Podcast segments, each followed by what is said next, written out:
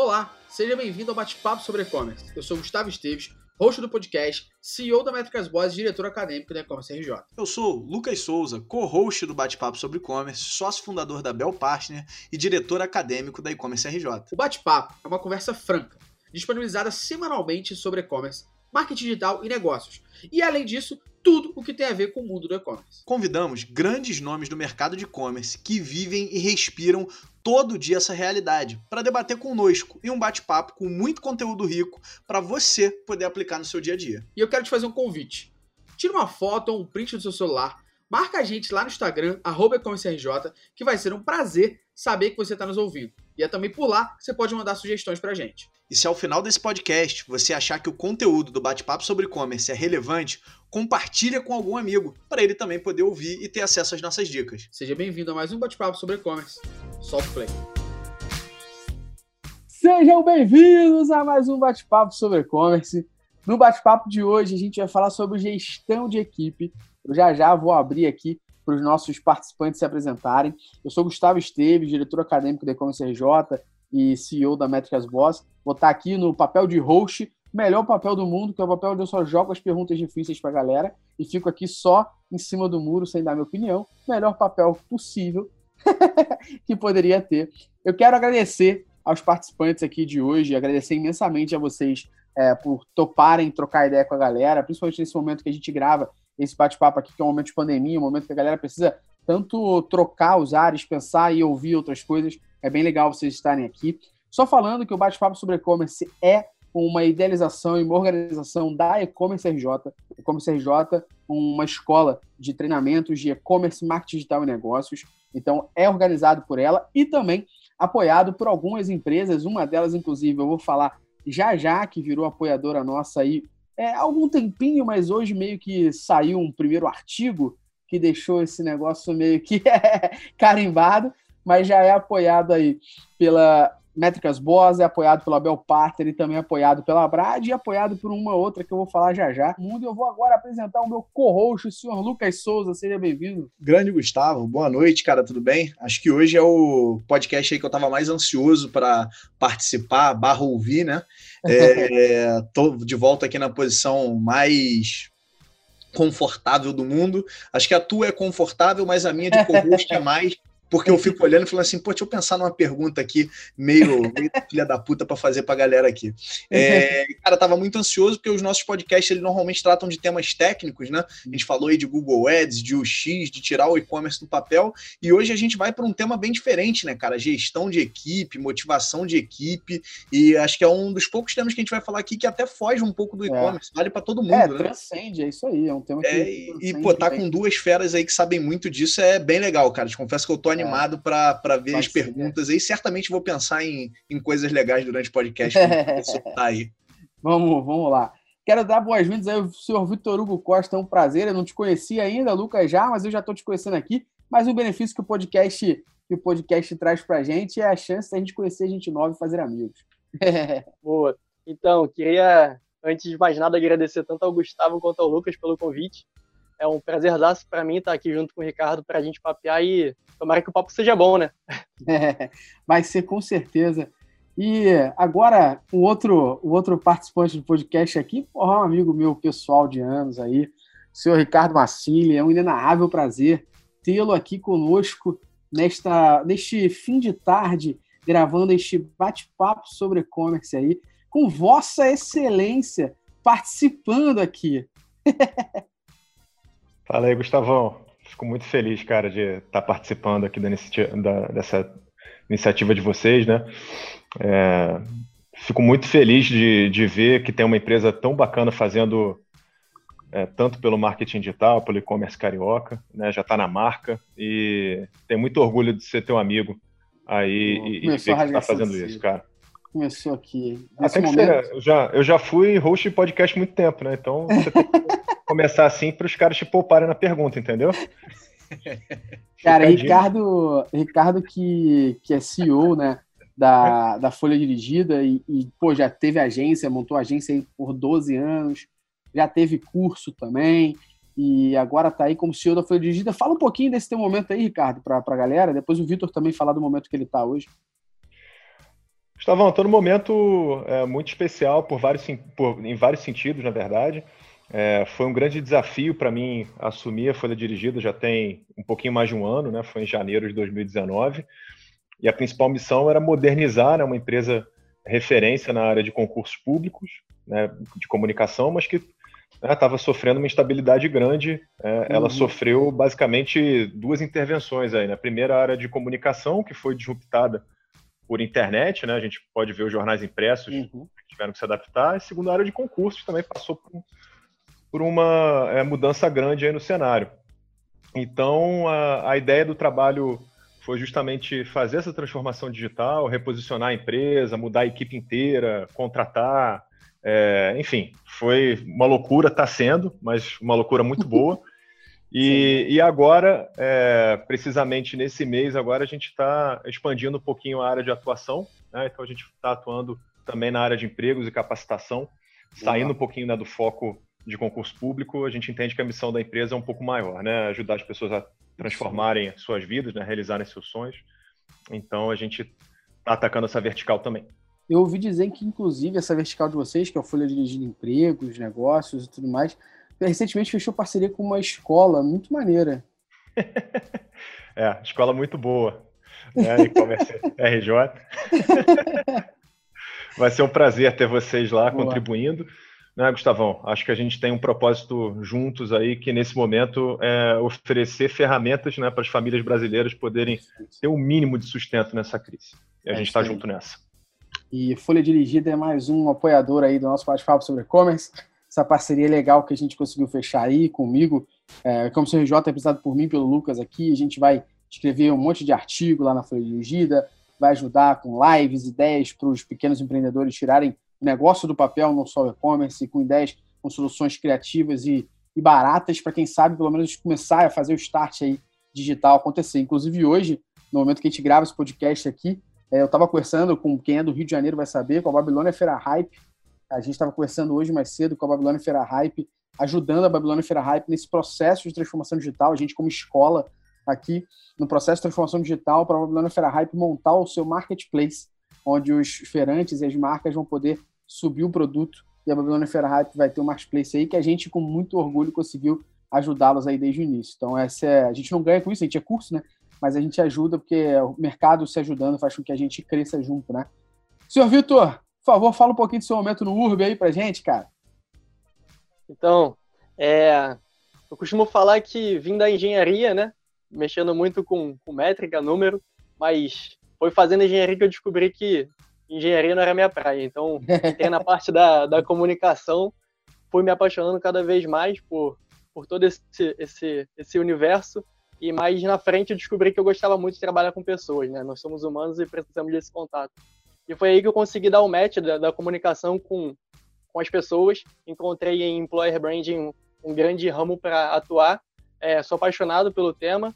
Estou entrando no URB agora, então todo nesse furacão do corona aí, eu tô, tô com a missão de fazer toda a estruturação da área de Employer Branding e começar, de fato, a comunicar a nossa marca empregadora como uma das melhores do Brasil, já que nós somos uma das maiores Boa. OTAs do mundo. Então, é um grande desafio, estou animado nessa época de corona aí, mas tudo, tudo é aprendizado, né? Então, vamos lá. Boa.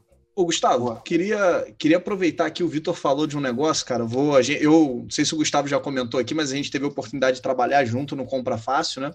E depois trabalhamos, quase não chegamos a trabalhar juntos, mas a gente se esbarrou na saída ali na líder, né? É, Você tava, eu, tava saindo, o Gustavo estava entrando. Né? É, quase não trabalhamos juntos por questão de dias. É, e aí o Vitor falou um negócio, cara, e até eu, eu queria ouvir a, a, opinião dele. A gente vem do varejo, quem está ouvindo a gente aí que trabalhou em e-commerce em varejo, sabe que é uma realidade um pouquinho mais dura, né? A gente brinca, fala que é tiro, porrada e bomba todo dia, é na base da gritaria tal, o negócio é meio diferente. E aí, uhum. quando eu vi, eu confesso que eu ouvi a primeira vez esse termo employer brand, né? Quando fui pela boca do próprio Vitor, eu confesso que eu não conhecia esse termo, é, e aí queria, de repente, pedir para o Vitor definir, talvez como eu, tem outras pessoas aí que não conheçam o termo ou a função Boa. especificamente, queria aproveitar e pedir para o Vitor definir para a gente o, o, o, que, que é, né, é, essa função para a gente poder estar tá na mesma página e entender um pouquinho, porque isso é uma mudança de paradigma muito grande, né, Gustavo? Na época que a gente começou aí, 11 anos atrás, pô, eu nem sonhava que eu fosse ouvir alguém falar em employee branding, alguém para cuidar disso. Então, pô, Vitor, se você puder falar um pouquinho disso, cara, para a gente poder ouvir aí a tua visão e, e como funciona. Vou te falar rapidinho antes do Vitor entrar, na época do Ricardo, Employer, Employer Brand era ele mesmo. o CEO, o dono da agência, ele era o Employer Brand, ele que ajudava a galera a vestir a camisa ali, a pensar no time, né, Vitor? Com certeza, cara. Então, é, Employer Branding eu vou dar um passo atrás, né? O que, que é marca empregadora? O que, que é essa employer brand? Nada mais é que a, é a reputação que você tem como marca empregadora no mercado.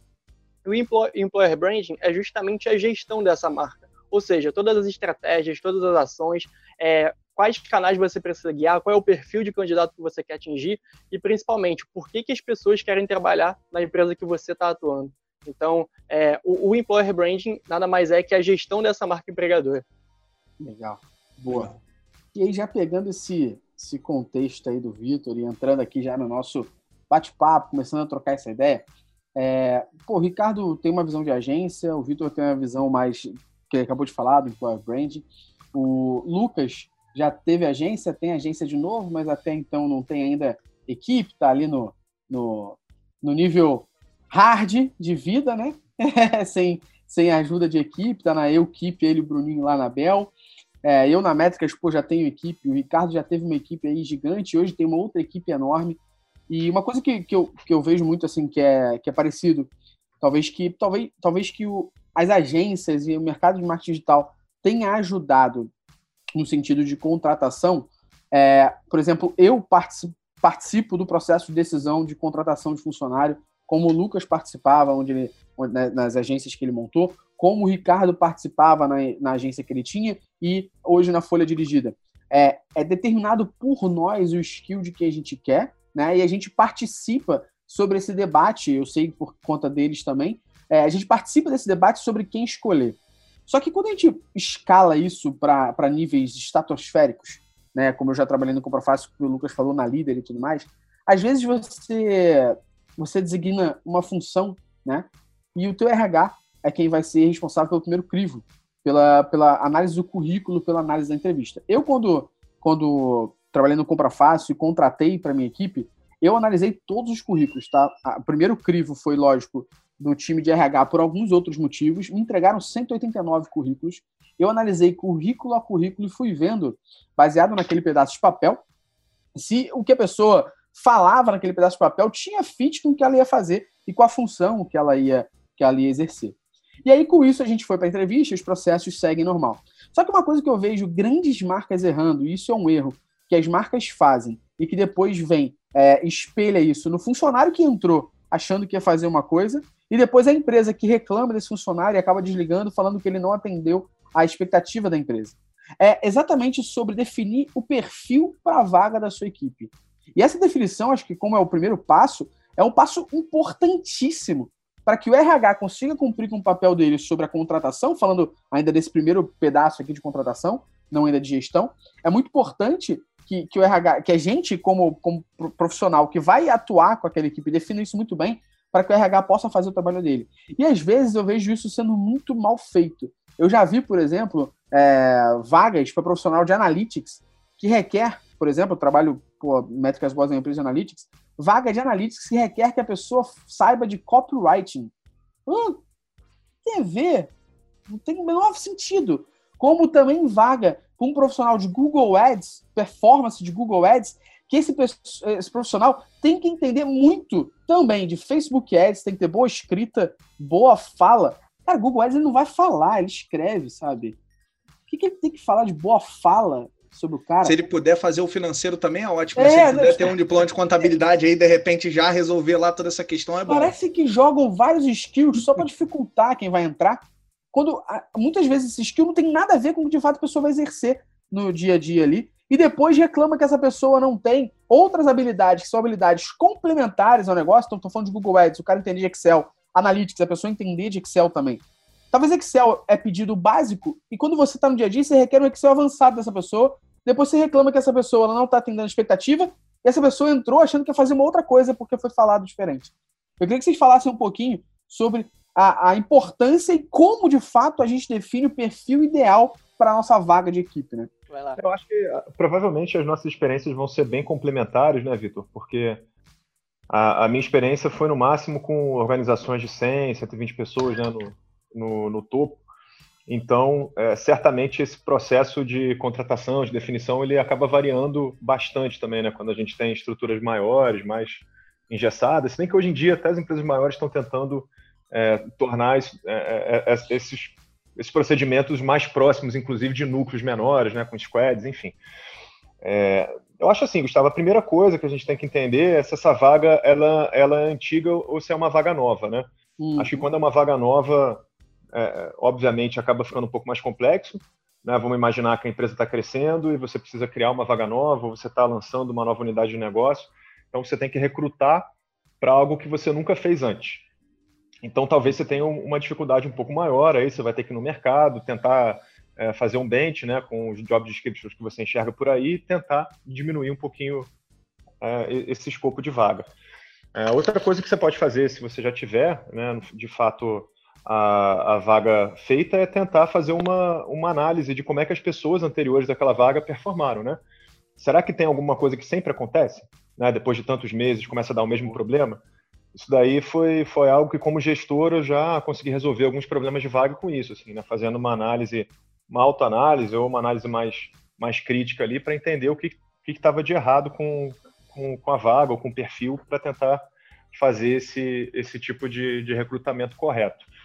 É, assim, eu vou, já vou passar a palavra para o Vitor, acho que ele vai ter outras coisas para acrescentar. O que me ajudou bastante foi é, quando eu comecei a acrescentar, Gustavo, no meu processo de contratação, é uma coisa que eu faço até hoje é, é, para as vagas que não são é, muito operacionais, né, essas vagas são é, mais de estágio, de repente analista júnior, às vezes é inviável dependendo do, do ritmo de crescimento da empresa. Uhum. Mas eu sempre gosto de ter pelo menos três pessoas entrevistando, juntas uhum. ou em momentos separados. E, e, a gente tem algo bem simples, assim, a gente tem quatro ou cinco é, itens que a gente dá nota né, para essas entrevistas e depois a gente vê é, qual foi a média desse candidato, por que, que teve discrepância entre os três avaliadores ali entre as, entre as notas. Sei lá, por exemplo, só para ficar um negócio mais, hum. mais direcionado, às vezes a gente dá nota para energia, a gente dá nota para conhecimento técnico, para alguma soft skill que seja importante para o cargo. E, e, aí a gente tira um pouquinho do viés pessoal, é, conversa e toma decisões mais acertadas e divide um pouquinho da responsabilidade, né? Boa. Então, isso é uma coisa que eu fiz na, na, minha vida, assim, nos últimos meses, que tem ajudado bastante. E cultura. É, isso é uma coisa que eu me preocupo muito, né? Eu já tive muito problema no passado por isso. As contratações começaram a ser feitas de por pessoas que não tinham a ver com a minha cultura como, como CEO. E eh, no final das contas acabou que a empresa inteira ficou de um jeito, eu fiquei de outro. é, é uma dica também aí você pelo menos o, o, o, o responsável geral conseguir é, é, ter essa preocupação com o fit cultural porque isso destrói a equipe. Com certeza. Eu vou gostei de duas coisas que o, que o Gustavo comentou aí, que a primeira é essa confusão na hora de você abrir uma vaga, né? é, eu consigo enxergar dois pontos. Um que é ou a, a empresa não sabe o que ela está querendo ainda e por isso que ela erra, ou então ela quer uma pessoa que faz tudo pagando mil pratas por mês. É, Maria, exatamente. É, ah, isso, daí, isso, daí, é verdade. O PJ é 2K. Exatamente. Super homem da equipe. Ela quer um CEO júnior, né? Tipo, deixa o cara lá fazer tudo, tá tocando a empresa agora. Ah, CEO nada, é... cara. CEO não consegue fazer tudo que tá no, no job description, é, então, é, dentro dessa confusão, é, eu, eu, consigo enxergar que tem o marco zero, antes mesmo do, desse passo um, que é definir de fato qual é o perfil da vaga. E aí é justamente voltando ao que eu falei lá no início, a pergunta de um milhão de dólares, né? É, por que, que uma pessoa, por que, que um candidato quer muito trabalhar dentro da sua empresa? Hoje o mundo mudou muito, é, a gente está com, com, um relacionamento cada vez mais ativo em todas as redes sociais, o público está cada vez tendo mais voz, é, e mudou aquela ideia de uma empresa escolher um candidato. Hoje é o contrário, o candidato está escolhendo a empresa. Então, antes de pensar em o que, que você precisa de fato é, levantar para abrir de fato uma vaga, eu acho que o marco zero é entender por que, que as pessoas querem trabalhar com você. Então, hoje a gente está no mercado de tecnologia, por exemplo, ou do é, próprio de data science, muito, muito, muito, é, com muitas vagas abertas, poucas pessoas é, no mercado, isso está dando uma alta demanda. Então, por que, que uma, uma pessoa vai trabalhar numa Intel da vida, não numa Microsoft? E a partir desse momento, você começa a, de fato, é, traçar o EVP, né, que é o Employee Value Proposition, que na verdade é o grande core do Employer Branding. Então, você primeiro define por que as pessoas gostam de trabalhar com você. Então, é um sistema de pesquisas que vai desde do, dos seus próprios funcionários, a ex-funcionários e até mesmo clientes, para você se entender o que, que você entrega como marca. Então, todos os pontos que você consegue tangibilizar, desde benefícios até aqueles que você não consegue tangibilizar, que, como o Ricardo falou, é a própria cultura. Como é que você consegue transformar isso numa estratégia e divulgar para o mercado? Então, quando você tem isso muito bem conciso, você consegue atrair as pessoas. E aí o marco um, né, que é de fato entender o que, que você vai precisar para aquela pessoa de hard e soft skills para preencher a sua vaga. Boa. Ô, Gustavo, eu sou um cara que eu não, não, não posso contribuir muito para a discussão, não, nunca foi o meu, meu principal skill a gestão, nem motivação de pessoas, né? Uh, mas eu queria fazer uma pergunta que eu já me deparei algumas vezes, um problema que eu já me deparei algumas vezes, e honestamente eu, a gente sempre tem dúvidas de como resolver, né? É, o Ricardo teve agência aí também, então ele sabe que tem determinados profissionais que é difícil a gente achar, né? O cara que tem uma determinada uma skill ali, ou um cara que de repente é pô, mestre em construção de banco de dados, ou em modelagem, ou um cara que é muito bom em Google Ads, ou um cara que é muito bom em Analytics, às vezes é difícil você achar esses caras e você não está precisando de um júnior, você está precisando de um sênior, né? Só que às vezes o cara que tem essa skill, vocês falaram muito de cultura, de o que, que a marca tem, tem para oferecer, né? E óbvio, cada proposta ela, ela pode ou não ter a ver com, com as pessoas que estão querendo trabalhar ali. Mas, na opinião de vocês, é, o que, que, é melhor, né? ou qual é a melhor opção? Um, um, funcionário que, de repente, se encaixa 100% com a cultura da empresa, tem uma energia legal, conhece a marca, é, mas que, de repente, não tem os skills necessários ainda, ou um profissional que se olha e fala, puta, esse cara tem todos os skills que eu preciso, mas é um completo outlayer, que é um cara ponto fora da curva é, dentro da, da, nossa marca. E como é que. É uma dor, né? E como é que vocês veem isso? É, traz esse cara que não tem a ver com a cultura, mas tem um skill, não traz? Qual, qual a opinião de vocês sobre esse tipo de, de, de problema? Eu tenho uma opinião bem ah, radical quanto a isso. O ideal é que você não traga nenhum dos dois. não, falando sério, assim. Sim, sim. É, se, se a tua empresa não pode pagar o cara certo para fazer a vaga, você está no modelo de negócio errado ou você precisa de algum tipo de investimento que você não pode ter. Então, mais cedo ou mais, ou mais tarde, provavelmente você vai fracassar, assim. E, e eu não estou aqui do pedestal falando isso não, tá, Lucas? Eu tentei muito, principalmente no mercado de agência digital, que é complicado, margem apertada, de uma hora para outra você perde um monte de cliente, é, competição de tudo que é lado. Então, hoje, né, que eu trabalho no outro mercado, trabalho com uma empresa investida, dá para ver a diferença que faz né, ter capital para trazer um profissional bom e que você possa pagar, que não seja a, a, aquela relação que não faz sentido. Né? Às vezes você contrata um cara muito bom, ele resolve teu problema um ou dois meses, ele percebe que é muito bom para estar tá com você e vai embora. E aí você se ferra. É, mas eu não contrato de forma alguma, a não sei que seja para um freelo ou alguma coisa totalmente apartada, alguém que não tenha a ver com a cultura da empresa, porque ele arrebenta o que você construiu no longo prazo. Gustavo, que é tricolor, vai lembrar. Lembra o que aconteceu quando o Ronaldinho Gaúcho foi contratado para o Fluminense? Infelizmente lembro. Em dois meses, um mês, o cara acabou com o time que estava brigando ali para o início e foi brigar para não cair. Então, assim. Só chegou é... para vender a camisa, né? Nem, nem para isso, né? Ele vendeu camisa durante três semanas só. E eu acho que é terrível o que esse tipo de coisa faz, porque ele acaba com a tua harmonia ali e, e complica muito o teu, o teu longo prazo. Então, assim, Lucas, respondendo diretamente, eu não sei qual a opinião do Vitor sobre isso, mas se for uma coisa muito pontual, apartada da equipe, é, beleza, um mês ali, não vai ter muito, muito contato, ok. Mas se for, principalmente alguém para um cargo gerencial, ele vai acabar com a tua empresa. Então eu prefiro não trazer esse profissional. A gente passava uma sinuca de bico, acho que o nosso mercado de agência aqui no Rio funcionava muito assim, né? Pelo menos eu passei por isso diversas vezes.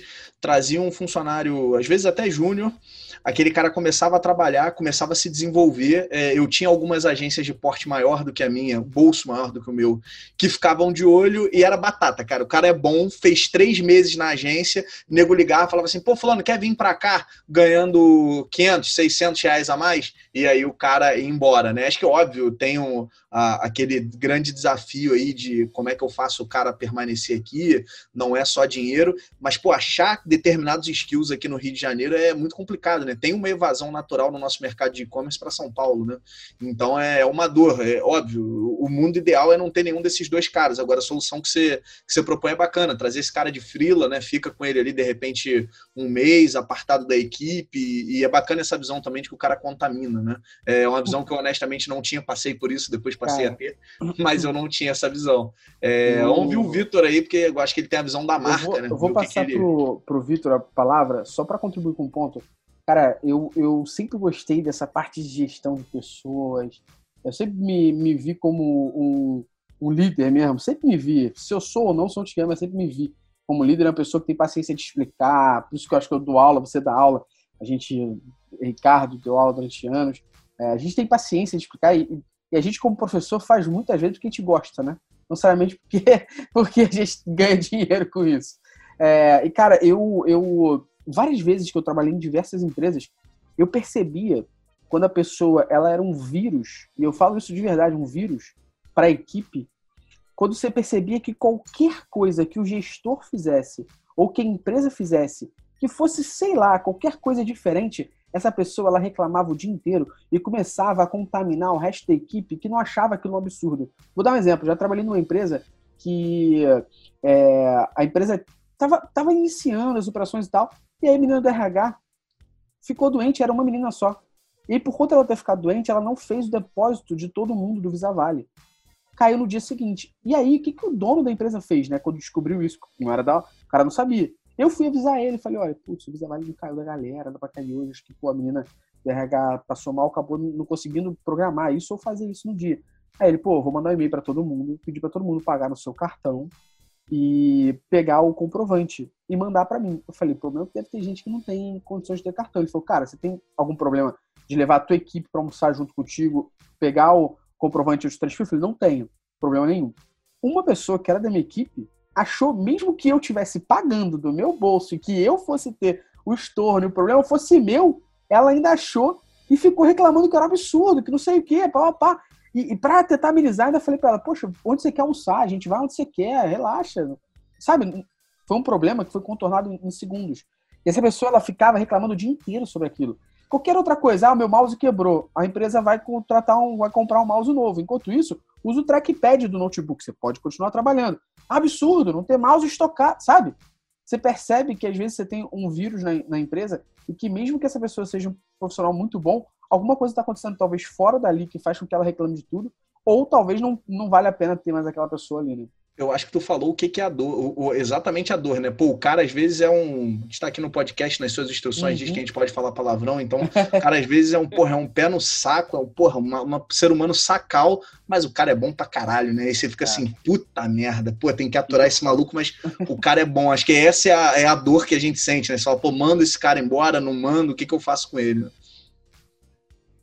Então, é, eu concordo aí com o que o Ricardo falou. De fato, quando você não tem opção de escolha entre ou um ou outro, é melhor desenvolver melhor a vaga, é melhor é, buscar outras estratégias. Mas tem uma frase que eu gosto muito, salvo engano, do Peter Drucker, que ele fala que a cultura come a estratégia no café da manhã, né? Então, é, se você tem essa opção de escolha, opta pela cultura, opta pelo match cultural que aquela pessoa tem. Até porque as habilidades hard, hard skill, que eu digo, elas vão ser desenvolvidas durante o dia a dia. Então, de repente, aquela pessoa, ela saiba de Google Analytics, mas ela precisa aprender um pouco mais, então ela vai e faz um curso no e-commerce RJ para se desenvolver ali. Então você está vendo que ela está é, buscando, ela está buscando aprender, ela está buscando somar para a sua empresa. Então, se esse é o fit cultural que você busca, faz a opção por esse, por esse cara, por essa pessoa. É, isso, de fato, quando você tem essa opção, porque como o Gustavo falou, cara, o vírus ele começa através de uma pessoa, mas é, a gente tem que sempre lembrar que essa pessoa ela também é representante da sua marca. Exatamente. Por mais que ela não trabalhe dentro da área de marketing, por mais que ela não trabalhe dentro da área de branding, que são áreas que, que de fato lidam com a gestão da marca e até do employer branding, ele é um ponto de contato, seja para um novo funcionário ou seja para um cliente. Então, quando ele começa a contaminar o vírus, é, você vai reparar que as outras pessoas que às vezes não estavam nem entendendo o que estava acontecendo, já só estão escutando o, o que o vírus está falando, eles começam a retratar do lado Vamos de fora o seguinte: poxa, eu acho que é, é, chato trabalhar na empresa X. Ele não fala, ah, pô, o fulano de tal é chato. É ele chato, até é. Mas ela, ela, essa pessoa ela começa a lidar da é, aquele problema daquele funcionário começa a ser um problema da empresa. Então, quando você tem a escolha, cara, a cultura como a estratégia no café da manhã. Então, foca na cultura que vai, vai dar muito mais resultado a longo prazo, assim. Acho que duas soluções ótimas aí, né, cara? Focar na cultura ou Frila, que é uma, porra, uma puta de uma solução, se você está precisando de alguma coisa pontual, né? Pontual. E aí, e aí pegando esse, esse, esse mesmo, essa mesma discussão, mas jogando para o outro lado, é, a gente tem um, um, problema sério quando se fala da carreira Y, né? É quando se fala da carreira Y, ou você vai ser muito técnico, ou você vai ser muito gerencial, né? É, e, cara, eu já vivi diversos momentos.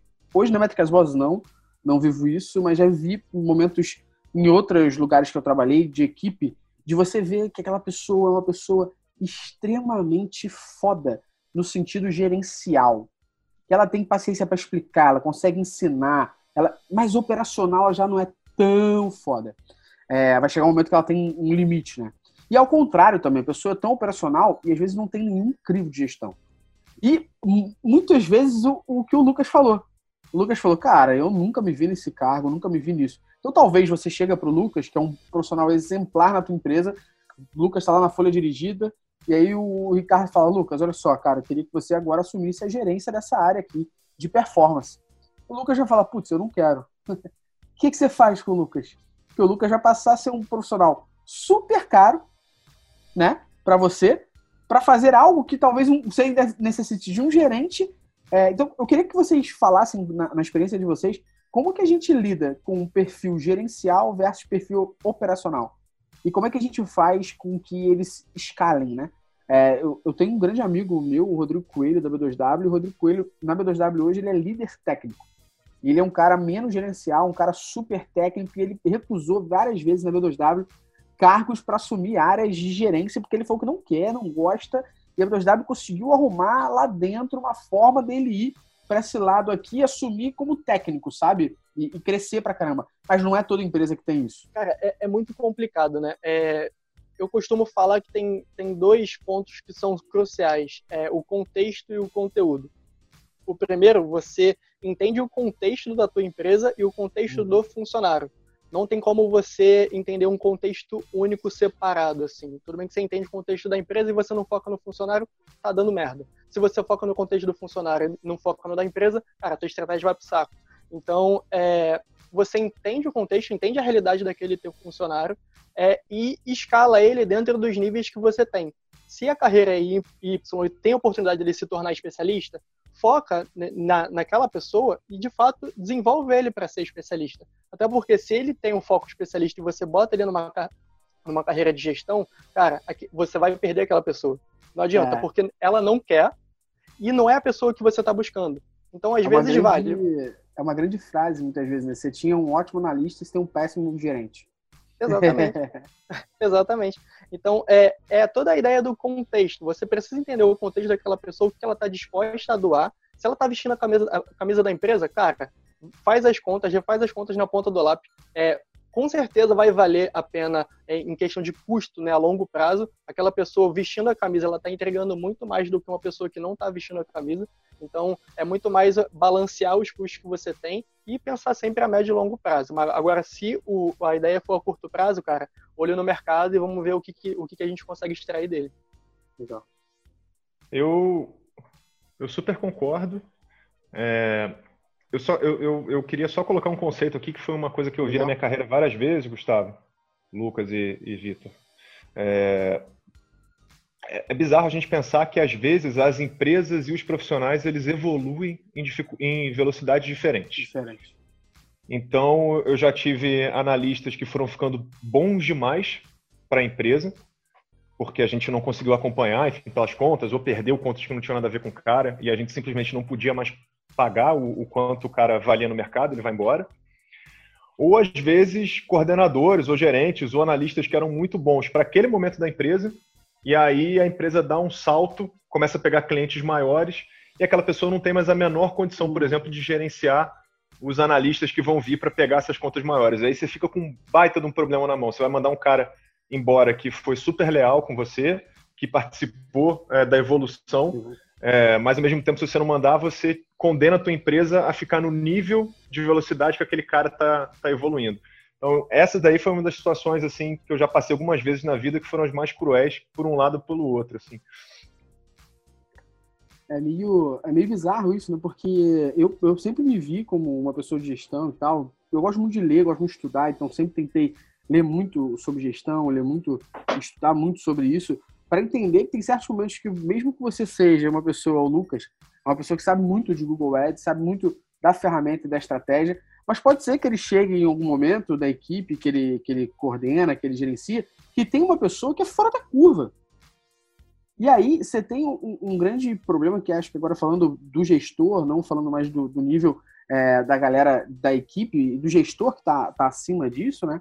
É, muitas vezes você tem um nível do gestor não aceitar que aquela pessoa ela sabe mais do que ele, não dá espaço.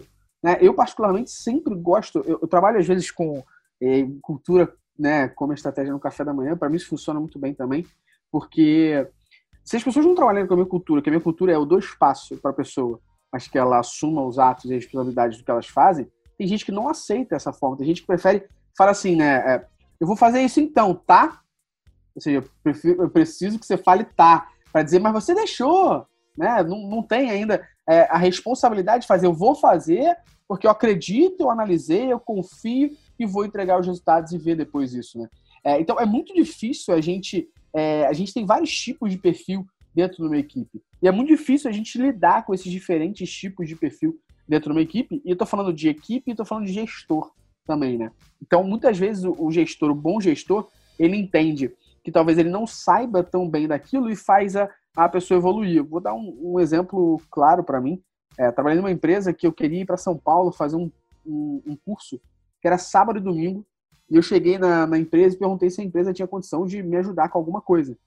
Era um curso caro pra caramba, eu paguei, eu, eu ia pagar no meu bolso, parcelar em 12.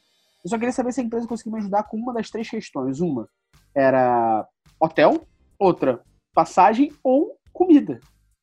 E a empresa não me ajudou em nada. O máximo que a empresa fez foi deixar com que eu saísse duas horas mais cedo do trabalho sem ser descontado nem precisar cobrir? Foi o que eles falaram. Pô, a gente consegue fazer isso para você. Beleza. Eu sempre fui da pá virada, então ok. Eu saí, fui para São Paulo, passei final de semana, fiz o curso. Não tinha um puto no bolso, tá, gente? Meu almoço no sábado do curso foi pastel.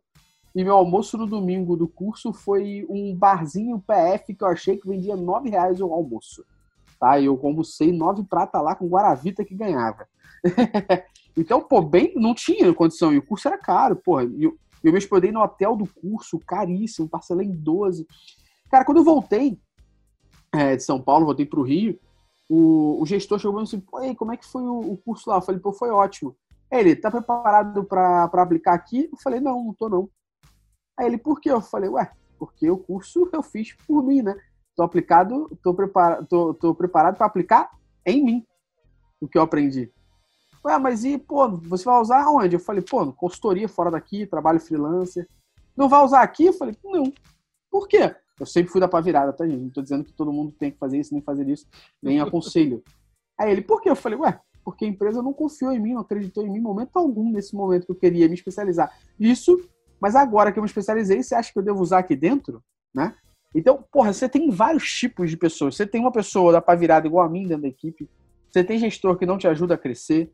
Você tem gestor que te ajuda a crescer, mas também tem pessoa que não sabe lidar com essa, com essa tal liberdade.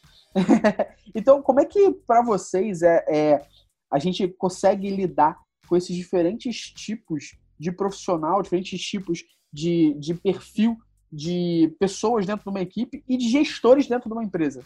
Gustavo, eu queria fazer uma, uma adição aqui antes do pessoal responder a tua pergunta, que, cara, eu acho que esse profissional técnico que não quer ser gestor, o cara que vai gerenciar ele, ele tem um, um, um, problema adicional, né? Porque é um cara que sabe pra cacete, sabe pra e a gente sabe isso no mercado, a gente já viu isso. Tem às vezes gestores que, e não tem problema nenhum, que o cara não é técnico, né?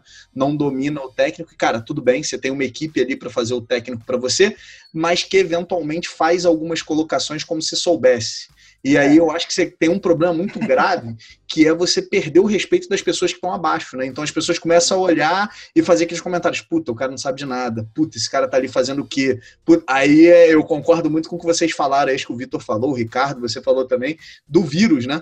Então, porra, aquilo ali, cara, aquele cara ali que sabe pra cacete, você é, quis mostrar que você sabia um negócio que você não sabia, e aí você criou um problema para poder dialogar com aquele cara, e enfim, aí virou uma bola de neve. É e, para deixar claro, para passar a bola para os caras, quando eu falei que eu não ia aplicar aquilo ali dentro, porque o que eu fui fazer não era da, não, não era da minha função, não competia a minha função. A partir do momento que eu falasse que ia aplicar, eu ia somar mais uma responsabilidade sem ter nenhum mérito né, em cima disso, sem, sem ter nenhum benefício em cima disso. Só ia somar responsabilidades em cima de mim sem ganhar nada mais por isso. Estou falando de dinheiro. No mínimo, uma moral, né? Um parabéns. então, assim, eu acho que primeira coisa é a gente não confundir fit cultural com personalidade diferente. Boa. É importante pra caramba esse conceito. Então, às vezes não é porque alguém é mais retraído ou tem mais dificuldade, às vezes, de tomar uma decisão né, sem um, um ok final e tal, que a pessoa não serve para ser gestora da tua empresa, né, ou não serve para estar tá na tua organização. As pessoas elas vão ser plurais, né, elas vão ser diferentes, é bom que sejam, é, o importante é que elas tenham aqueles valores e aquela forma de se portar que sejam fundamentais para sua marca, né? Que se ela não tiver aquilo, é, ela não vai conseguir entregar o que, o que a tua marca se, se propõe para entregar. Então, acho que essa é a primeira coisa. Cara, é, hoje a minha equipe de gestores, hoje eu gerencio mais ou menos oito, nove pessoas diretamente, e eles são muito diferentes entre si. Muito mesmo, assim. Tem um cara que, se eu ficar no pé dele um, dois ou três dias é capaz dele pedir demissão, assim, de tanto tanto que ele odeia que fique alguém ali no, no, no microgerenciamento, né? Mas é um cara que entrega muito, se você deixa ele solto, às vezes ele vai ficar um dia inteiro sem trabalhar, porque ele não está afim, mas depois o cara trabalha no final de semana, trabalha no feriado e entrega tudo no prazo, no, na hora dele, mas se você ficar cobrando ali muito do dia a dia, ele não vai entregar. Então, você tem que, às vezes, fechar o olho e deixar o cara na dele. Tem outra, tem uma, tem uma outra gestora que ela precisa muito que eu esteja ali do lado dela, quase que todo dia para ver tudo, ela pede opinião e tal. É, e os dois são super competentes, são ótimos e estão bem alinhados com o propósito da empresa. Então, acho que isso é uma coisa muito boa assim que, o, que a experiência traz para o gestor. Uhum. Acho que tanto a, a, inteligência emocional de conseguir se controlar, desenvolver é, criatividade, desenvolver paciência, desenvolver empatia, quanto também essa, essa capacidade que você vai adquirindo de ler as pessoas e conseguir se adaptar a elas. Né? Você vai precisar de um tipo de gestão diferente para cada um da, da sua equipe, se você quiser ter um, um, um, negócio bacana. E aí, comentando só a tua história, tem um conceito do mercado financeiro que eu acho que se aplica muito bem a isso, Gustavo, que é a simetria de risco e a simetria de ganho. Tipo, assim, se eu sou gestor e um funcionário me pede para fazer um, um curso, eu tenho a opção de, às vezes, ajudar ele com 100 ou 200 reais, que para quem, às vezes, está no começo de carreira, vai fazer toda a diferença para o cara poder ficar num hotel melhor ou comer num restaurante melhor. Ou eu tenho a opção de não dar isso e gerar um problema enorme do cara ficar desmotivado, não, não confiar mais na empresa. Então, assim, nesse caso, é óbvio que se você faz isso em escala, você pode ter um problema de orçamento, mas se for uma coisa esporádica, pô, será que não vale muito mais a pena você arriscar, entre aspas, ali os 100 reais é, para dar uma moral para o teu funcionário do que correr o risco dele ficar puto da vida e, e falar mal da, de você e para deixar de se esforçar? Às vezes uma coisa acontece que quebra a relação de confiança do, do funcionário com a empresa o tempo inteiro. Colaborador com a empresa, né? Funcionário hoje em dia não pode falar isso de acordo com a regra, né? É, eu acho que o, que o ponto que eu quero levantar, eu super concordo com tudo que o, que o Ricardo falou. E ele falou uma, um, uma coisa que de fato está cada vez mais importante no dia, nos dias de hoje, que é essa inteligência emocional, né? É, a partir do momento que você estrutura a sua estratégia de marca para você atrair um candidato, é, você tem que ter noção que aquele candidato, desde o momento que ele não conhece a sua empresa, até o momento que lá na frente, ou ele vai virar um grande diretor, ou por algum outro motivo ele vai sair da sua empresa, ele tem toda uma, uma história, uma jornada de experiência aí. Então é legal que você tenha alinhado com os seus líderes, coordenadores, heads e até os próprios analistas sêniores, assim, que essa estratégia de comunicação e de cultura esteja muito bem alinhada. Para quando aquela pessoa entrar na empresa, ela tenha a noção de que tudo aquilo que foi comunicado para o lado de fora é de fato verdade. É, e quando a gente estrutura essa ideia de marca, a gente tem que pegar muito num ponto da empatia. É, eu acho que é muito, muito, muito difícil você ver alguma empresa hoje no mercado que é, fala que não é empática. Hoje todo mundo é empático. Né? Hoje todo mundo tem empatia, as pessoas não reconhecem isso, assim, de fato. Você, você só vai, vai ver isso no dia a dia. Então, eu acho que é um dos grandes papéis do gestor ter a empatia e saber escutar exatamente o que, que cada funcionário está demandando e como aquele funcionário deve ser tratado. É, tem uma frase que eu acho muito legal também, que as pessoas acabam é, repetindo, tem até uma mudança. É o seguinte: ah, trate as pessoas como você gostaria que, é, que você fosse tratado. Eu gosto da frase que é trate as pessoas como elas gostariam que elas fossem tratadas. Então, é, de fato, você escutar, ser aberto a ouvir, de fato, entender qual é a realidade de cada um é, e tratar aquela pessoa do jeito que ela gosta de ser tratada. Até porque muita gente confunde, né? Diz que o tímido é aquele que não se comunica. Só que, como o Ricardo falou, é, cultura e, e, personalidade são coisas bem diferentes. Às vezes o, a pessoa é tímida, mas às vezes ela se comunica muito bem, ela se comunica de maneira assertiva, de maneira direta. Então, eu acho que o primeiro passo é ouvir, ter de fato essa empatia que todo mundo diz que tem, mas assim, uma empatia genuína, é, e querer abraçar isso como, como uma cultura geral da empresa, desde o momento que o candidato não sabe o que é aquela empresa até o momento que ele está se tornando um grande líder ali dentro. Eu vou trazer um ponto aqui, só para matar é, essa parte que a gente está discutindo e, e, bater um outro papo. Quando o Frederick Van Amstel, que é um cara de um blog chamado Usabilidoido, morava na Holanda e estava fazendo lá seu mestrado na Holanda, e ele mandou para todo mundo que estava na lista dele lá do, do blog dele um convite para bater um papo e tomar um café, que ele estava voltando ao Brasil. Eu me habilitei, eu estava montando a Métricas Boss, foi muito orgulho conhecer o cara, o cara é uma história maravilhosa. E teve uma coisa que ele me falou é, com a experiência dele vivendo em outro país, com outra cultura, né? Não estou dizendo que é bom ou melhor, não tem esse complexo de vira-lata, mas outra cultura, outra ideia. Ele falou uma parada pra mim que foi muito boa. Ele falou: o Brasil, o Brasil tem uma péssima mania de muitas vezes enaltecer e dar cargos importantes para aquela pessoa que é boa praça, não necessariamente bom competente. E isso faz com que muitas pessoas que talvez sejam tímidas, mas como o Vitor falou bem agora, são pessoas que falam bem, têm postura, sabe explicar, sabe entregar o que é preciso, talvez não consiga crescer de cargo por conta disso, porque tem uma outra pessoa que é boa praça, sabe falar super solto, ele acaba sendo beneficiado antes de um outro ali, né? E a gente está falando bastante aqui sobre, sobre a questão de, de cultura, falando bastante sobre, sobre emprego, e tem duas, duas questões aqui que a gente trouxe, a gente debateu na nossa pauta, que eu queria trazer para cá agora. Uma delas é, é como que a empresa pode ajudar a equipe a evoluir, né?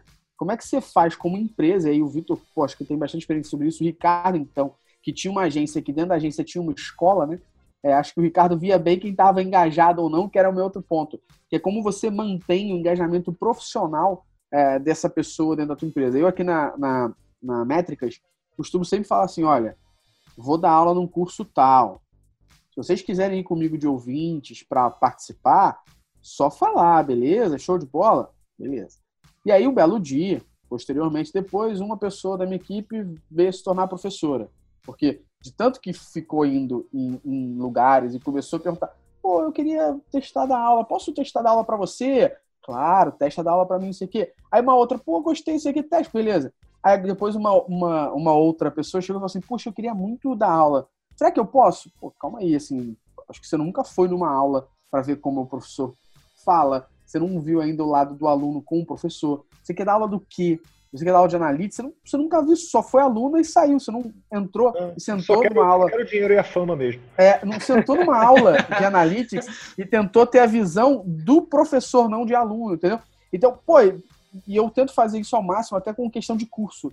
Pô, olha só, eu acho que esse curso é muito importante para vocês. Qual curso? O curso de Product Discovery, coisa que eles nem vão trabalhar. Acho que eu acho interessante, porque, por exemplo, eu quando fiz esse curso, eu adaptei o que eu aprendi nesse curso para um processo que eu botei na Metricas Boss chamado Data Discovery. Então, cara, isso foi importantíssimo. Se eu não tivesse feito esse curso, entendido o processo que eles faziam para descoberta de produtos, benefícios de produto, problema de produto, eu não teria visto como isso é feito para poder pensar num processo interno para a gente. Então, é, é muito pertinente isso.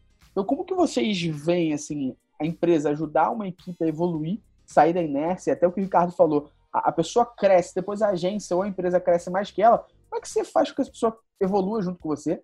E dois, como é que você faz que essa pessoa continue engajando profissionalmente?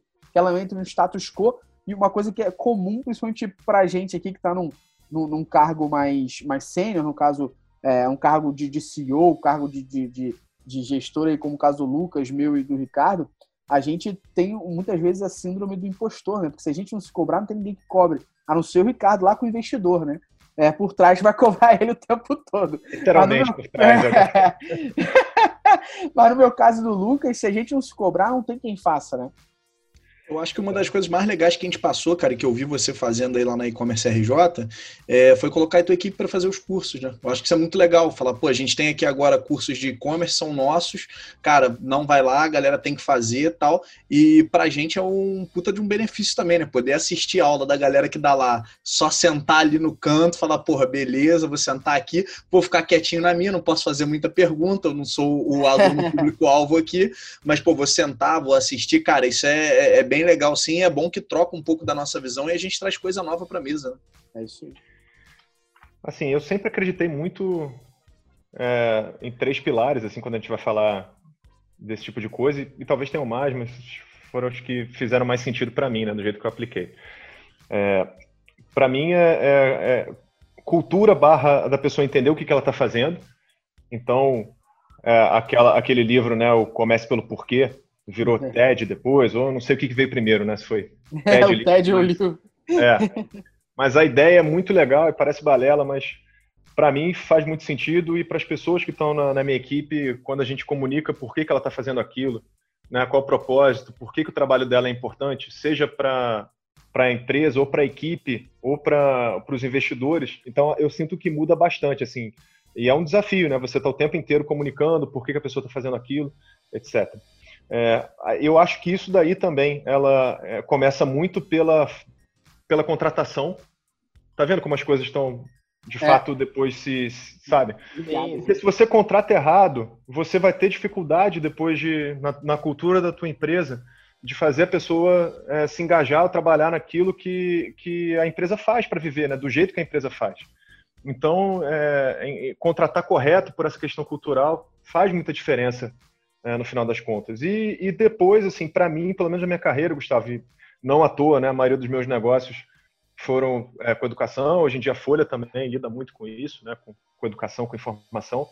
Eu acho que quando a empresa ela, ela tenta ativamente é, fazer com que os seus colaboradores evoluam, seja com, com incentivo, é, ou então até mesmo, por exemplo, em alguma época eu já cheguei a colocar é, bonificação ou OKR com base nos cursos que a pessoa fazia.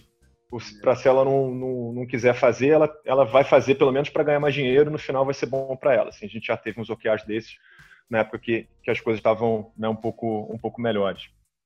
Então, acho que isso faz muito sentido e não tem medo de deixar a pessoa voar. Tem uma pessoa aqui na, na, na live, que eu não vou dizer quem é, se quiser depois é, pode se acusar a palavra ruim, né? Pode levantar a mão aí, mas que já trabalhou comigo. Daniel! E... que isso, cara. E foi, e foi um caso muito parecido, assim, quando, quando ele chegou, é, se não me engano, era para fazer um papel mais voltado para design. É, e, e, eu vi no Danilo, assim, a parte técnica dele como designer não era tão boa, desculpa aí, Danilo. É, agora eu já falei, né? Agora já era. Ele já se acusou, já bateu palma, já gritou opa ali. Mas era um cara que, porra, tinha uma vontade tão grande de, de fazer acontecer, assim, é, qualquer cargo que ele quisesse lá dentro da empresa, eu ia dar um jeito de, de, botar, de botar o moleque, porque, cara, ele tinha mais vontade de trabalhar do que 95% lá. O que aconteceu depois foi que ele foi estudando, estudando, estudando, com a empresa ajudando no que podia, e ele por conta própria. E depois, quando eu fui ver, o cara saiu da agência e foi virar coordenador, supervisor, tá sinistro já por aí. É, então, assim, ele, por exemplo, é um cara que eu vejo muito como, como exemplo de pessoas que eu quero trabalhar comigo, assim, que eu quero que trabalhem comigo. É, mesmo que é, tecnicamente, naquele momento, não fosse é, o que a gente estava procurando, mas era questão de tempo ele encontrar alguma coisa que ele, que ele gostava, que tinha a ver com o propósito da empresa, para ele meter a cara e sair né, e, estudando. Então, para mim, isso daí faz, faz muito sentido. Boa. Danilo, que é o maior fã de forfã da face da Terra. É, então, eu acho que o primeiro passo é a criação de um ambiente inovador, né? É, eu nem gosto muito de falar isso de ambiente inovador, porque parece que inovação, ó, oh, a gente tem que criar alguma coisa nova, meu Deus, o que a gente tem que fazer? Eu acho que o, o primeiro passo de um ambiente inovador é você comunicar e estar disposto a, a todos os seus funcionários que o erro é muito bem-vindo. Então, quando você mostra que o erro ele é uma forma de aprendizado, as pessoas por si só vão entender e vão fazer mais para desenvolver uma certa habilidade ou para até desempenhar determinada função. Então, quando você mostra para todo mundo que o erro é respeitável, é, que o erro é uma, é uma parte do aprendizado e o que o erro é necessário, é, as pessoas ficam mais dispostas. Então, acho que esse é um, é um primeiro dos passos. É, e voltando o que eu já tinha dito antes também sobre o conteúdo e o contexto. Na verdade, o contrário, né? o contexto e o conteúdo. O primeiro, primeiro passo é você entender o contexto da tua empresa e da sua marca em si. É, não adianta você falar e comunicar por todas as redes, por todos os funcionários, clientes e tudo, que você tem um ambiente super inovador, que você tem altos benefícios, todo mundo se desenvolve de tal forma, quando na verdade quando a pessoa entra lá, é, ela não tem aquele conteúdo que você sempre divulgou. Então, é, eu acho que você tem que fazer o máximo que você pode, na medida que você pode. Então, se você tem uma empresa de 50 pessoas que ainda está no no modelo scale-up de startup, está ainda se desenvolvendo e não tem muito recurso, está buscando investidor, seja sincero, fale a verdade. Porque aquelas pessoas que vão entrar para estar tá junto, somando com você, vão estar tá entrando muito pelo seu propósito, pelo seu EVP, é aquela sua proposta de valor da marca, é, do empregador. Então, é quando você entende o seu contexto e através do seu contexto começa a desenvolver conteúdos que você consegue engajar determinada pessoa, a pessoa vem, ela veste a camisa e ela vai entregar muito mais do, do que qualquer outra pessoa. E como o Ricardo falou do, do caso do, do Danilo aí, então é, eu acho que é, é uma balança assim, contexto, Boa. conteúdo e do outro lado o incentivo ao erro. Boa. Legal ouvir é, o ouvir o Vitor falar disso, né, cara? Porque a gente ouve falar de ambiente inovador, logo pensa-se na mesinha de ping-pong, de sinuca, sinuca, é, né, num, provavelmente um, um frigobar com alguma coisa lá e, pô, beleza, ambiente inovador, disruptivo, igual do Google, do Facebook e tal, e na verdade o resto é, é, tudo igual, né? Só uma, uma máscara ali, né? É, sendo chato, tem a ver com a cultura. Porque é Exato. é bonito pra caramba falar né, que o erro é valorizado. Aí você erra a primeira vez e leva um esporro na frente de todo mundo. E... É, isso aí. O erro é valorizado aqui, mas acerta da próxima, tá? É. Por isso que é bom então, o alinhamento, então, né? É, ou então tem essa linha de descompressão lá com videogame, totó, o cara entra, uma, duas, é chamado pelo gerente, fala, porra, você não sai dessa linha de descompressão? Só joga? É, só joga. É a armadilha do RH, né? O cara fica só de olho ali. Quem tá nessa linha é vagabundo no trabalho. Cara, uma, uma coisa que eu falo muito aqui na Métricas, eu falo muito também na, na e-commerce, porque a gente tem aqui também já a gente que trabalha comigo, com o Lucas, na e-commerce, e eu falo para os meus alunos, né? Muitas vezes você faz um curso muito técnico, é um curso de analytics, um curso de ads, e não necessariamente você trabalha com aquilo dentro da sua empresa. É, eu, particularmente, eu tenho uma, uma carreira muito louca, assim, né? Eu comecei porra, na Americana, já 2W, com 16 anos. Eu sou formado na Escola Técnica Resende Ramel, na qual até hoje sou avaliador da Mostra Tecnológica com muito orgulho. e eu fiz Escola Técnica de Eletrônica, cara. E com, eu saí da Escola Técnica formado em quatro paradas, que se você falar para mim, trocar uma meia dúzia de ideias, não faço a menor ideia, que são telecomunicações, eletrônica, computação lógica e áudio. Olha que bizarro, tá? E eu fui depois fazer faculdade de publicidade e propaganda, e depois fui trabalhar com analytics, um, tipo um negócio muito doido. Mas quando eu, eu decidi mesmo que eu queria na minha vida trabalhar com marketing digital, e-commerce, analytics, teve uma coisa que, que mudou muito a, a minha vida. Muitas vezes os, os alunos acabam falando para a gente, professor, para gente do mercado, poxa, o mercado requer experiência, mas como é que eu vou ter experiência se eles também não me dão a oportunidade de criar a minha experiência, né? É, eu falo para eles como que eu criei minha experiência para voltar para o mercado de e-commerce como estagiário, sendo que eu estava três anos e meio numa empresa que na minha carteira estava como analista técnico 2 de eletrônica e a função que eu exercia há muito tempo já era saque 2.0 rede social. Como é que eu chego numa entrevista com a carteira de trabalho técnica eletrônica 2 falando que eu sou um cara bom para ser estagiário de rede social naquela empresa? Que experiência eu tinha? É, o primeiro não que eu tomei nesse sentido fez com que eu repensasse e falasse assim, cara, como eu posso resolver isso? E, e, a forma como eu resolvi foi a forma que eu, que eu falo para os alunos fazerem, que eu acho que é, que é interessante e que, que vai muito com o que o Vitor falou. Né? Merda acontece, já diria Joselito aí, né? É, cara, eu cheguei para alguns amigos e falei, você tem um site, não tem? O cara assim, você tem o GA, o Google Analytics instalado? O cara não. Você faz algum trabalho de SEO? O cara não. Eu falei, pô, foi o seguinte, vou fazer de graça para você. Se eu fizer merda, tu não tem jeito de reclamar. Esse é meu pagamento. Ponto. É isso que eu quero fazer. Eu vou mexer no GA, vou fazer SEO para você. Se eu fizer merda, você não tem jeito de ficar puto. Lembra que é de graça. Cara, comecei a aprender técnica de SEO, comecei a aprender técnica de código HTML, comecei a entender do GA, comecei a não fazer mais merda, comecei a ter experiência. Cheguei pro meu amigo e falei, pô, obrigado, não quero mais trabalhar contigo, não. Pô, mas que isso? A gente tem um negócio legais, então, custa tantos reais por mês. Você quer? Então, depois que ele me deu o direito de, de na troca ali, eu poder fazer merda sem ele reclamar, quando eu me senti mais apto, eu comecei a cobrar por isso. Então eu comecei a ter frilas, frilas, frilas, para poder criar uma experiência. E aí quando eu vendia isso, entre aspas, né, para o mercado que eu queria trabalhar, eu vendia como gestor do projeto XYZ. Né? Eu falava, olha, eu fui o responsável pelo projeto tal, eu fui responsável pelo projeto tal. E eu criei como o designer, normalmente o designer tem um Behance da vida, eu criei meu site na época lá, gustavoesteves.com.br, onde eu botava os projetos que eu fiz, o resultado desses projetos, e o, e, e o desconto, eu dava desconto para os caras do, do Freela se eles me dessem um feedback deles. E aí o que, que eu fiz? Eu criei na época, que eu aprendi na faculdade, numa aula de estágio, um termômetro do riso. Eu mandei imprimir numa cartolinazinha lá um, um termômetro de curtida do Facebook, negativo, positivo ou neutro. Eu pedi para a pessoa tirar a foto com esse negócio e eu botava no site a foto dela segurando se foi neutro ou positivo e o, o feedback dela lá. Eu quase estava sendo uma mini agência, quando na realidade eu estava fazendo isso tudo para criar experiência, lógico, pensar fora da caixa e tentar é, me vender. Então, eu estou falando isso é, ah, muito você colocou, você. você colocou algum, algum termômetro com a menor nota? Botei, cara, botei, botei, botei. Eu fiz uma merda para um, eu fiz uma merda para um cara que o cara falou, putz, é, você já refez a merda, mas foi muito ruim, Gustavo.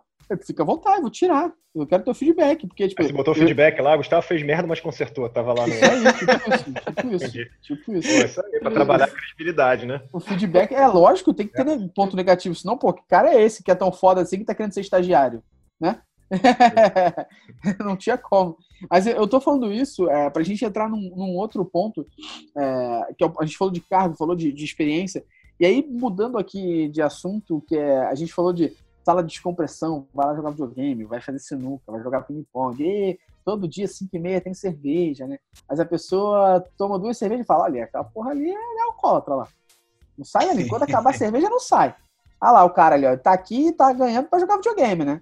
É, como é que a empresa pode trabalhar, e eu tô falando seriamente isso, o estresse versus a produtividade? A gente sabe que muitas vezes a gente fica tão estressado, eu já trabalhei numa empresa que eu fiquei muito estressado, eu basicamente quase não saía da mesa, almoçava na mesa, as pessoas saíam para comprar almoço para mim. A sobrancelha mexia sozinha. Aí depois eu fui pesquisar, eu falei assim, eu tô ficando maluco. Eu joguei no Google, por que, que minha sobrancelha treme? Aí eu falei, sinal de estresse. Falei, caralho, 21 anos. Estressado, não é possível.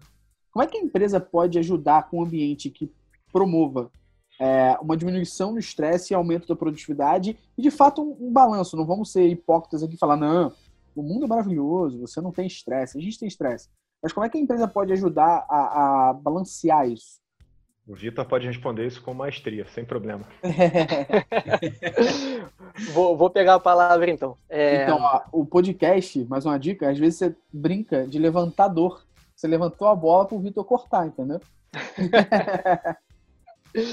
então, é, eu acho que o, o primeiro passo é você entender a jornada do seu candidato e colaborador. É, não adianta você vir com, com por exemplo, um vale-refeição de dois mil reais, quando aquela pessoa, na verdade, está precisando pagar a conta de luz em casa. Então, quando você destrincha toda a jornada do seu colaborador e começa a entender quais pontos você consegue ter uma conexão muito maior com ele, você consegue atingir de fato a dor que ele está sentindo. Então, essa jornada nada mais é que um processo onde você escuta aquele que você está servindo.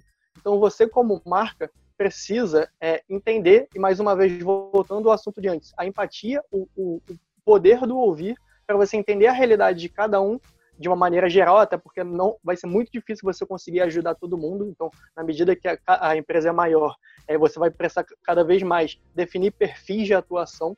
E dentro desses perfis de atuação, comparando com o mercado, você vem com estratégias que podem ser desde estratégias que são intangíveis, então, por exemplo, é, um, algo, algo relacionado a uma festa é, determinada de bat, que bateu meta, alguma coisa assim, ou até aqueles benefícios tangíveis mesmo, que caem na conta do funcionário, como o próprio Vale Refeição, como eu falei, como um Vale de Transporte, enfim. São, eu estou dando é, sugestões mais práticas, que eu acho que fica mais, pra, mais tangível para todo mundo entender. Mas o, o passo é abrir esse processo, ouvir e, de fato, começar a atuar em cima da dor em vez de atuar de fato, é, dar um tiro de bazuca e não acertar ninguém, entendeu? Eu acho que não tem muito para acrescentar, não. Acho que a, a, resposta foi, foi muito boa. A, a, minha resposta seria mais ou menos nessa linha, assim, o que eu, o que eu aprendi, Gustavo, nesse período, é que às vezes um ato ou, ou uma prática, às vezes tem mais valor do que dinheiro ou prêmio. Então hum. é tentar descobrir, é, preferencialmente de uma forma mais coletiva, mas se não, de repente, uma forma mais individual, o que, que faz as pessoas é, se sentirem bem, se sentirem é, tranquilas, né? Na verdade, o estresse ele tem muito a ver como, com a forma como a gente encara o nosso trabalho. Né? Às vezes eu estou fazendo uma tarefa de uma, duas, três horas, estou super estressado. E às vezes a gente está num projeto de dois, três, quatro dias e você nem vê a hora passar, sabe? Então, acho que tem a ver com a tarefa também e com o ambiente que que está na, na tua volta. É, eu também nunca acreditei é, em todo mundo produzindo a 120% o tempo inteiro. Então é um cuidado que eu procuro ter também. É, de vez em quando eu incentivo a equipe a, a, tirar folga, a dar uma relaxada, não porque eu sou bonzinho, e aí agora eu tive que contar meu segredo, né? Mas porque é, você, você consegue produzir muito sob estresse com alguns picos é, e, e num período limitado. Você não vai ficar o tempo inteiro no máximo. Então você precisa dar aquela, aquela ida lá em cima para depois voltar. Então acredito muito nisso também, né? Para você poder cobrar intensidade muito forte, você também precisa é, dar uma, uma calma para a equipe de vez em quando. Para eles entenderem que só tem que trabalhar muito quando realmente for muito importante. Aí, eu acho que tem um ponto aí que o Vitor levantou, cara, que eu queria até ouvir a opinião dele também. Ele falou muito da jornada do, do funcionário, né? E a gente sabe que às vezes o cara tá com, enfim, todo mundo passa momentos ruins, às vezes o cara tá lotado de, de problema em casa e ele tem uma tarefa para entregar, enfim.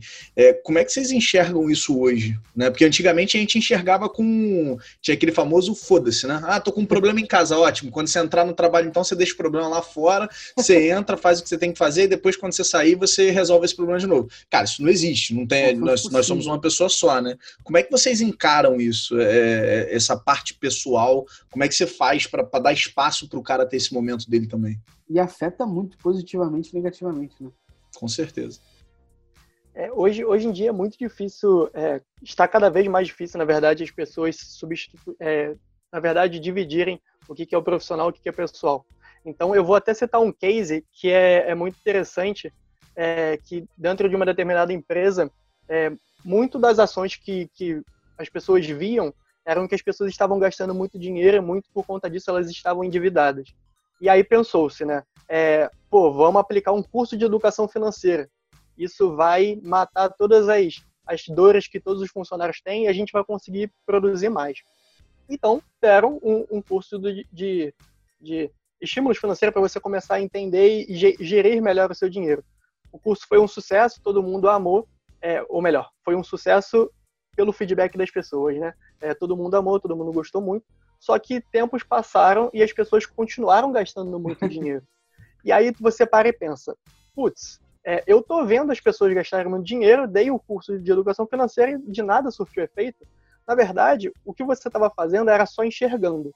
É, quando você para e, e ouve, faz uma pesquisa, dá a oportunidade de fala para aquela pessoa, você consegue entender os motivos por trás daquilo. E aí, depois de uma pesquisa feita, logicamente, para entender o que estava acontecendo, eles está, é, chegaram à conclusão que as pessoas de fato estavam ansiosas. É, e por estarem ansiosas, elas estavam gastando dinheiro. E não era uma educação financeira que ia ajudar aquela pessoa a gerir melhor o dinheiro dela. Era de fato um, um apoio psicológico, era de fato é, trazer um psicólogo, um pedagogo para ajudar em, em, questões de inteligência emocional. Então, às vezes, nesse momento, quando você enxerga, pô, educação financeira é, o, é a solução. Mas quando você entende é, uma, um, um, conceito, uma aula de, de, inteligência emocional, às vezes vai surtir muito mais efeito. Então, quando você pega a, o problema pela raiz, ao ouvir, você consegue de fato é, matar as dores e com certeza trazer mais produtividade para a sua empresa. Pô, brilhante exemplo. Uma outra questão que, que é importante falar nesse, nesse ponto aí que o Vitor falou, cara, se as empresas às vezes também faltam um pouco de, de vontade, né, de querer resolver as coisas. Eu, eu, o Lucas trabalhando com Compra Fácil, assim como eu. Compra Fácil, para quem não, não sabe, ficava na Belardo Bueno, lá na Perinatal. O Lucas, eu não sei nem como é que era o esquema para ir para casa no Flamengo, meu irmão, que é uma distância bonita Pertinho e né, nem perto do metrô. Mas lembra época... que aquilo ali era tudo mato, né, cara? Então, então dava para jogar exato. o carro no meio do mato ali e ir embora depois, meu irmão. Dava agora, pra fazer agora, a lotadinha da, da é, Avenida então, da, da linha amarela, dava pra se virar. Falar, é meio bizarro, porque eu, eu trabalhei na, no Compra Fácil e pô, morava no, no Meyer, na Zona Norte, e, cara, eu, eu pegava, eu tinha duas condições. Uma, eu ia até Alvorada pegar o ônibus e ir para casa, porque não tinha condição de eu pegar o ônibus em qualquer outro ponto, porque ele passava direto. Não tinha condição de entrar. Ou eu podia pegar um ônibus, que era o 613, se eu não estou enganado, que eu ia igual sardinha em lata, de qualquer maneira, só que o período, o, o trajeto era mais curto, descer da linha amarela, e aí eu pegava, às vezes, o ônibus gratuito do Nova América até o Meyer, ou às vezes eu pegava um ônibus lá, o 679, que ia pro Meyer. Cara, e uma vez a galera assim se reuniu, todo mundo que ia pro Nova América se reuniu para fechar uma van que ia levar todo mundo pro Nova América. E de lá cada um seguia seu rumo. Então, quem ia pra Zona Sul podia pegar essa van e ir de metrô. Quem ia pra Zona Norte pegava um ônibus ali no Nova América. E assim sucessivamente. E aí um cara, o, o Cristiano na época, ele encabeçou isso, foi até o RH, conversou. Cara, e, e apesar da gente avançar com isso, o que o Cristiano queria, a única coisa que ele queria era que o RH tirasse o nosso vale transporte, uma vez que a gente não ia usar. E a gente não conseguiu, em hipótese alguma, tirar o vale transporte. Caraca. Porque, porra, eu ia ser. Eu ia ter dois custos. O, o custo adicional da van e ainda o custo do vale transporte. Ok, muita gente ia usar o vale transporte e tal, mas as pessoas acharam, pelas contas, alguns deles, que o, o benefício, o valor descontado, cara, não foi resolvido. A empresa podia, quem sabe, ter incentivado ela mesma, falou, não, vocês vão ficar com o seu Rio Card e a gente está aqui incentivando vocês, avança e tal, tal hora, e vão embora, sabe? A B2W faz isso hoje em dia, eles ficam lá na Sacadura Cabral, e, porra, tem de 5 da tarde, se não me engano, até 9, 10 da noite, tem um ônibus que para na, na parte de trás do B2W para deixar a galera na, no metrô da Carioca. Porque sabe que aquele pedaço ali não é tão legal nem nada, mas mesmo assim, as pessoas podiam andando, não é tão distante, já andei muito aquele pedaço. Mas eles incentivam isso e não cancelam nenhum tipo de benefício é, do funcionário, né? Muitas vezes também é questão de querer fazer, né? É, porque budget, vamos dizer aí, né? Algumas empresas têm, mas finge que não tem, né? é melhor fingir que não tem. Pessoal, para a gente ir para os nossos finalmente aqui agora é, do nosso bate-papo, eu queria fazer uma última pergunta para a gente ler a pergunta da galera que está aqui. A Gabriela já deixou uma pergunta, mas eu queria fazer uma última só para a gente é, bater aqui. Uma pergunta que até o Lucas criou, que é como que a gente pode levar as iniciativas do RH de endomarketing de fato para os funcionários da empresa? É dentro da jornada do, do, do candidato, dentro da jornada do, do próprio colaborador. É, quando você abre esse processo, é, você consegue pegar vários pontos de contato que você tem com aquela pessoa. Então, dando um exemplo de um contato externo, a sua página de carreiras, a sua página de vagas é um contato da sua marca com aquele até então lead, né, que você está tratando uhum. ele como lead. É, ou quando ele está dentro da empresa, é uma festa de final de ano é um outro contato. Então, primeiro você precisa mapear todos esses contatos, esses contatos e possíveis contatos que você quer vir a ter. É, depois que tem tudo isso mapeado, você começa a destrinchar em ações, iniciativas e atividades que você quer dar para aquele funcionário para que, de fato, ele, ele tenha algo, é, ele, ele, se sinta beneficiado com aquilo, como eu te falei, no, no case de exemplo. Não adianta você dar um curso de educação financeira para quem está prestando inteligência emocional, entendeu? Então, é destrinchar mesmo, é, abrir as atividades que você tem e começar a aplicar. E, cara, aí, mais uma vez, voltando àquele ambiente inovador, é teste e erro. Você tem que estar aberto ao erro, porque você vai errar. Isso de fato vai acontecer. Às vezes você vai entregar sim o curso de educação financeira para quem não precisa, mas você precisa tentar. E é melhor errar rápido para você aprender rápido e acertar mais rápido ainda. É isso aí. É, eu acho que nesse, nesse ponto acaba tendo uma diferença muito grande né, entre as empresas de médio, grande porte para as empresas menores ou para as startups, essa questão do endomarketing. Né? Acho que para as empresas maiores acaba um desafio grande sendo você conseguir comunicar essas ações ou você fazer algo que sirva para todo mundo ou que atenda bem a cluster né, que você tem que definir. Quando a empresa menor fica mais fácil, às vezes nem tem um departamento de RH, né, ou se tem, ele é muito pequenininho, então, acho que primeiro é entender como é que está a tua empresa, né? Nesse, nesse momento, eu acho que a, as necessidades, elas mudam bastante. É, você chegou a falar, falar é, algumas coisas bem interessantes aí, Vitor, na, na, sua conversa. Eu, eu queria puxar uma para cá, é, que é como se tivesse uma hierarquia de Maslow, eu acho, quando a gente está falando de, de benefícios. É, e aí, você precisa entender né, o que, que os teus funcionários estão precisando, valorizando mais naquele momento. E às vezes não é o mais óbvio, né? às vezes não é dinheiro, às vezes não é, é um vale transporte, às vezes pode ser é, ajuda em curso, depende. Então, acho que uma boa conversa é, é legal se você tem essa, essa liberdade com eles. Se você não tem, um negócio que me ajudou bastante assim para que as pessoas pudessem se expressar melhor é, foi usar um, um typeform anônimo. Então hoje Legal. a gente tem uma ouvidoria lá também para as pessoas mandarem sugestões. Às vezes a gente faz enquetes anônimas também para as pessoas votarem. Então eu gosto muito de transferir essa responsabilidade para os meus colaboradores é, do que, que eles querem que a gente faça com a verba que a gente tem disponível hoje para tratar deles, assim. É, então eu, eu, sou a favor de tentar dividir um pouco essa responsabilidade e, e colher deles feedbacks para que eles se sintam também fazendo parte daquele benefício que foi gera, gerado para eles. Mas é, isso é para uma empresa do nosso porte agora, né? Comparado com, com, com outras empresas maiores, de repente não dá para ter um, um, processo tão simples desse jeito. Ricardo, brigadaço, brigadaço mesmo por estar aqui com a gente, brigadaço pelo, pelo, teu, pelo teu tempo, que eu sei que é, que é escasso pra cacete, mas é muito bom te ouvir, muito bom também fazer parte aí agora com a E-Commerce RJ dessa, dessa sua outra frente dentro da Folha Dirigida. E, cara, muito obrigado pela tua contribuição aqui no bate-papo. Espero que você tenha curtido.